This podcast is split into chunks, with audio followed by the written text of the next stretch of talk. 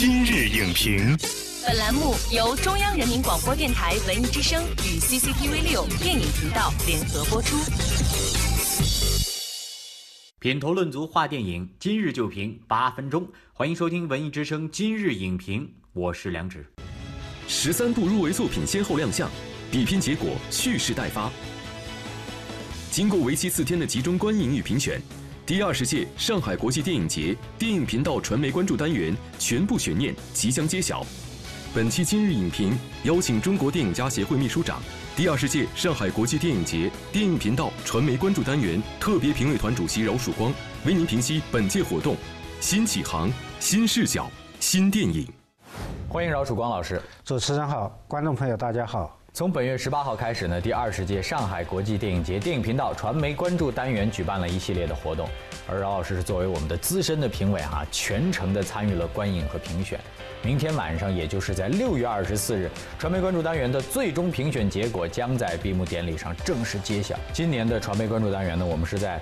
百余部作品当中选出了十三部影片哈，您觉得入围影片当中有哪一部或者有哪几部是尤其让您印象很深刻？像《血战湘江》，它是一部很有追求的影片，它是用绿幕，全部是实景拍摄，把那一段决定中国红军、中国革命命运的湘江之战，把它表现得淋漓尽致，同时更有思想和价值观的追求和表达。还有一些像《龙之战》，也是把过去那样一段历史展现在了荧幕上，用电影对。一段历史产生新的认识，我觉得这是一个很好的手段和方法。我们已经没有退却的余地。只能挺身迎战。我看很多影片，包括像《梁子军传奇》《大学冬至》，其实都很有特色，也更加注重一些品质的追求。今年入选的十三部影片，应该体现了我们中国电影发展的一个新格局，就是多类型、多品种、多样化。同时，今年我们又是质量促进年，这也是我们对未来的中国电影，包括对我们未来的传媒关注单元，都更加富有信心。在前几期的节目当中啊，我们也请到了本届活动。的几位评委，他们也给这次的入围影片总结了几个关键词，比如说创新和传承、成长、坚守、求索。您觉得您最认可的关键词在您心中是什么样的？这些关键词我都认可，呃，但我更想提出我的一个思路。我想强调的是智慧、方法、拓展、互动。为什么要有智慧？电影创作和生产每一个环节，它都需要在过去的一些类型的基本的格局上，通过智慧的方法，无论是在故事上还是在在技术层面去实现我们的表达，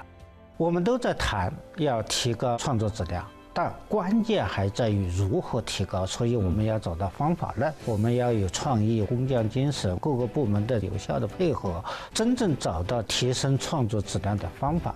我个人很少用“创新”这个词，因为创新是一个太高的一个标准。我个人更多的是用类型拓展。一种类型，它要能够得到不断的发展，能够得到观众和市场不断的认同，它一定要提供一些新的元素。不管这种元素是什么样的，你一定要给观众有一耳目一新的感觉。没错啊，其实呃，饶老师的这个关键词呢，也非常的符合现在我们说这个在互联网加的这样的一个时代，我们再去谈电影的这样一种新的标准。从闪光少。少女到父子雄兵，传媒关注单元入围的影片可以说是可圈可点。和去年相比啊，您觉得今年的入围的影片在选取方面侧重点又会有什么样的不同和变化？我个人感觉它更加注重类型的多样化，注重这个影片的品质。我们看到很多影片，特别是我们一些新导演的一些作品，他们都力求有所拓展。比如说像父子雄兵，他在保持这样一个喜剧品格的一个基础上，他其实还有更多的一些深情的表达。父子。之间的沟通。来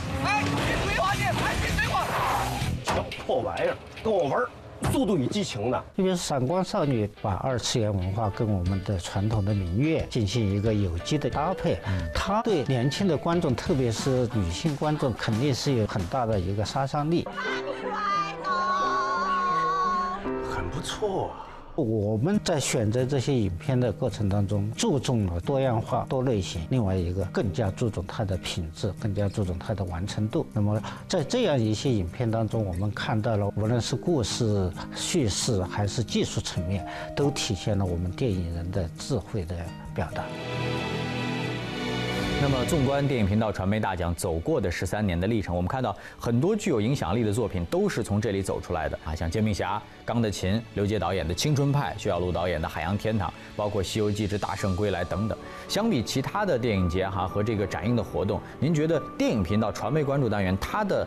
独特之处在哪儿？传媒大奖核心的关键词就是传媒，因为它是由主流的权威的专业媒体发起，同时与全国各种各样的专业媒体，包括新媒体、自媒体，它有一个非常有效的互动。这种有效的互动，它能够形成一个强大的舆论和生态环境，对中国电影产生很大的正面的、积极的一个推动。我也观察到，它注重传媒和传播的同时，它也更加注重专。专业性，嗯，其实一个电影节最终的这个评选结果，它的公信力，它的其他方面的影响力，还是建立在专业性的基础上。因为只有专业性及其赢得的口碑，才能够为电影传媒关注单元给它一个可持续发展的一个平台。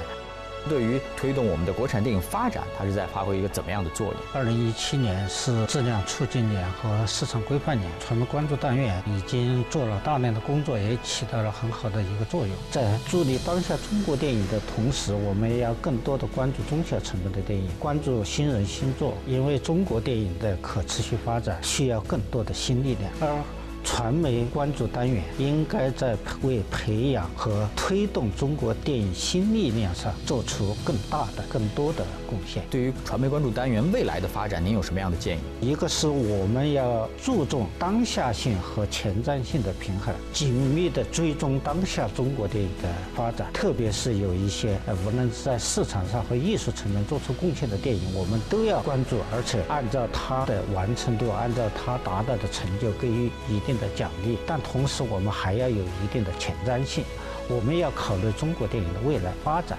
所以，对于一些可能今天偏小众的电影，我们也要更多的这种关注，把。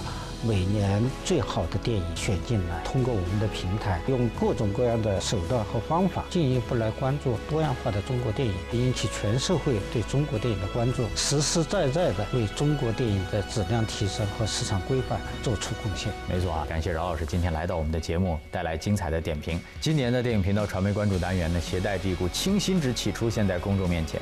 他用公平的方式、开放的思维以及不拘一格的包容的姿态，为中小成本电影助力，为中国电影发声。我们需要这样一个平台，同时这个平台也呼唤更多的优秀的人才和作品，来共同见证中国电影的繁荣。让我们共同关注六月二十四号晚电影频道为您现场直播的电影频道传媒关注单元的荣誉颁发的典礼。期待着各位我们的优秀的电影人能够明天斩获丰厚。本栏目视频内容，请关注 CCTV 六电影频道，周一到周五每晚十点档《今日影评》。